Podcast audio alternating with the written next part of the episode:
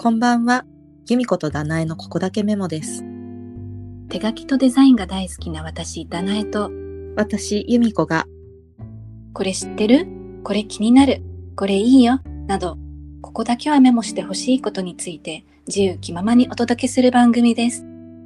実は口下手なところも共通点な二人から生まれる化学反応を楽しみつつ、優しく見守ってください。毎週水曜夜配信です。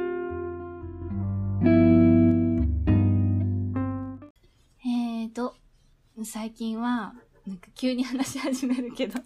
最近は iPad とかタブレットでさ、文字、文字、さっき写真に文字入れすることって結構簡単にできるけど、そのサクサク書けたりとか。でも実際なんかうんうん。アナログの文字、紙に書いた文字を、が実際合成する方法もあるんだけど、それってやったことある？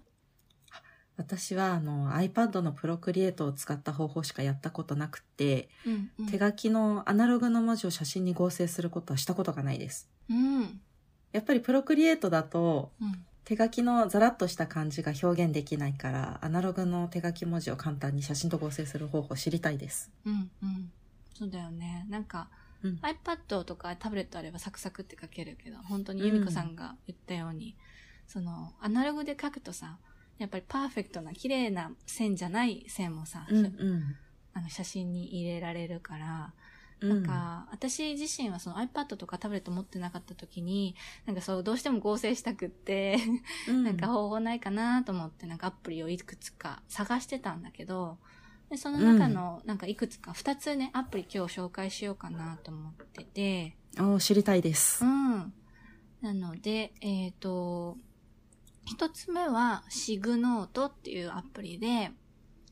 まあ、写真に、そう、手書き文字を本当に合成するためだけのアプリだ。結構ね、シンプルな作りになってて、そう、なんか、もう手順も、丸1から丸4って書いてあるから、もう、あの、操作にもね、困らない。結構ね、シンプルな作りになってるので、結構おすすめです。なんかこれ、本当に合成用専用のやつみたいだから、なんか紙に書いた写真、ん文字を写真撮って、うんうんで、ベースの写真にその、もう一つの写真、文字が入ってる写真を載せるんだけど、それを選択する時点でも文字だけ、なんだよ拾ってくれるから、なんか細かい作業とか、なんか、設定とか本当になくて、結構ね、面白いアプリなんだよね。なんか色も変えられて、透明度も本当薄くしたりとかもできるから、おすすめです。え、これは無料アプリですか？あ、無料アプリです。えー、すごい。そう。なんか結構、昔からあるのか、なんか日本語文字とかもね、写真に合成したい人、結構使ってる人多いみたいで、へそえ。れをね、せっかくならカリグラフィーとかね、あの、アうんうんルファベットの文字入れても絶対可愛いと思うので、よかったら気になる人いたら使ってみてください。あと、もう一つアプリは、Adobe から出てる Photoshop Mix っていうアプリで、もう、あなんモバイルアプリ専用のそういうやつで、うんう結構パソコンのやつと、結構ね、操作方法いろいろね、こあの、うん。難しそうだけど、アプリは結構手順も絞ってあるから、意外と簡単で、で、これも、あの、ベースの写真を選んだら、新しいレイヤーに、その合成したい文字が書いてある紙の写真を選択するんだけれども、それだと、うん。結構白い紙も全部写真ごと写っちゃうので、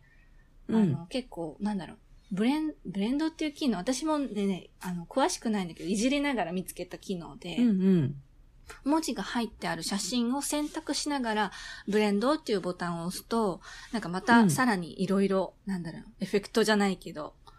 うん。方法が、あの、出てきうて、んその中の上山、上山でいいのかな？上山っていうね、です。そうそう、ボタンを押すと、結構の、あの割合、ほとんどの写真はね、白い紙と黒い文字だったら、結構黒い文字だけ残るようになってて、うんうん。で色は変えられないんだけど、透明度はね、変えられるので、もうちょっと薄くしたいなっていう時には、そこをちょっといじれるので、なんかこれも本当にサクッと早く 合成したい時はね、あこのアプリもね、おすすめです。ちょっと質問してもいいですあ、かもちろん。その手書き文字を写真に撮るときのコツとか、こういうのにあらかじめ書いた方がいいよとか、うんうん。ありますか？コツは。ああ、確かに。なんだろう、えっ、と、スキャナーで文字をスキャンすると同じで、でも紙自体は結構くしゃくしゃとか、質感が多いと、うん。どうやって説明しよう。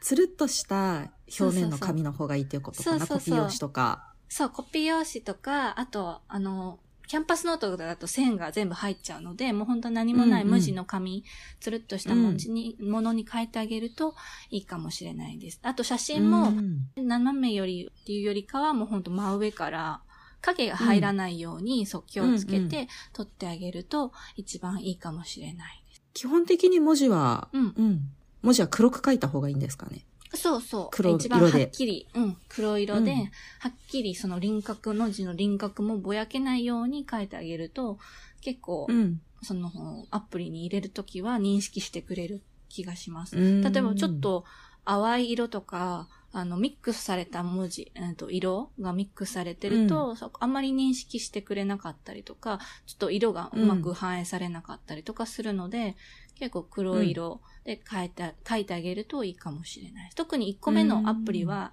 色もね、アプリ内で変えられるので、最初に紙に黒で書いてあげると、よりね、輪郭がはっきりして、そう、色とかも変えやすいかなと思います。うん、まあ、なんか、その、デジタルで iPad とかプロクリエイトとかで書くときの良さって、やっぱりいくらでもね、あの、やり直しが効くから、本当自分が満足いく文字書けるんだけど、そのアナログはやっぱりその、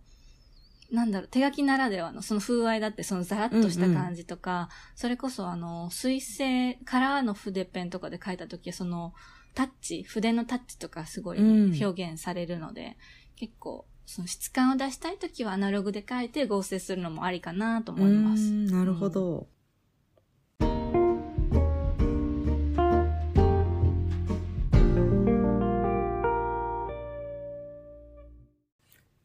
ちょっと話それちゃうんですけど、うんうん。手書き文字とフォントを組み合わせるとき、まあ、プロクリエイトでの話になると思うんですけど、うん。なんかそういう時って、あの、手書き文字とフォントそれぞれの大きさとか余白は気にした方が仕上がりが、よりね、完成度が高くなると思っていて、うんうん。なんかまず、書く前に強調したい部分はどこかを決めて、うんレイアウトを組んで、で、そのフォントのテキスト部分は思っているよりも小さめくらいにした方がバランスがいいと思います。うん。うん。だからなんかフローリッシュもりもりの手書き文字にうん結構あのセリフ体の過敏な装飾がついてる文字とか合わせると全部ごちゃごちゃしちゃうからシンプルにしたりとか、とはいえあの手書き文字とフォントの系統が違いすぎてもちぐはぐ感が出ちゃうからうん。難しいんですけど、うん。なんかそのあたり気にするとより完成度が上がるのかなって思いました。そうだね。確かに。なんか、あの、フローリッシュだったら、私自身はあの、な3セリフ、その、ちょんちょんがついてないうんうん。文字、シンプルな書体を選ぶことが多いし、逆に、あの、結構、手書きの方も、がっつり太めの文字とか、カジュアルな文字だったりすると、あの、テキスト、フォントで入れるときも、ちょっと、あの、なんていうの、ウェイト、重めの、なんていうの、太字になるようなものとかうんうん選んでるす、選んだりすることが多いし、文字と文字の間のスペースを、多分設定でいじれるんだよね。なんかどれぐらい広げられるかとか。それ結構私も。広げがちです。そう、なんかあの、こう、文字と文字の間にいい空気が流れるように意識すると、うんあの、バランスが良くなるって、先生に、デザインの先生に前言われました。本当確かに、すごいいい表現だね。うん。あとは、なんだろう。入れすぎないことだよね。本当に入れたいポイントも多分いっぱいあっても、情報を詰め込んじゃうと、やっぱりその何が大切なのか、何を一番目立たせたいのかっていうのが多分埋もれてきちゃうから、うん。多分我慢も必要だね。私も結構ね、加えたい。入れたくなっちゃうけどねそうそう入れたくなるけどね。うんこう、なんか、引き算してあげるといいかもしれない。おっしゃる通りでうす。ん。あ、そう。で、今日は本当にサクッとそういうアプリの紹介だったんだけれど、今回2つのアプリで合成した写真のなんか一例として、うんうん。今週のここメモページに貼っておこうかなと思うので、ちょっと気になる仕上がり、やり方っていうよりか本当にこういう風に合成できますよ。完成例うんっていう風に貼っておくので、気になる方はよかったら概要欄から、あの、クリックして見てみてください。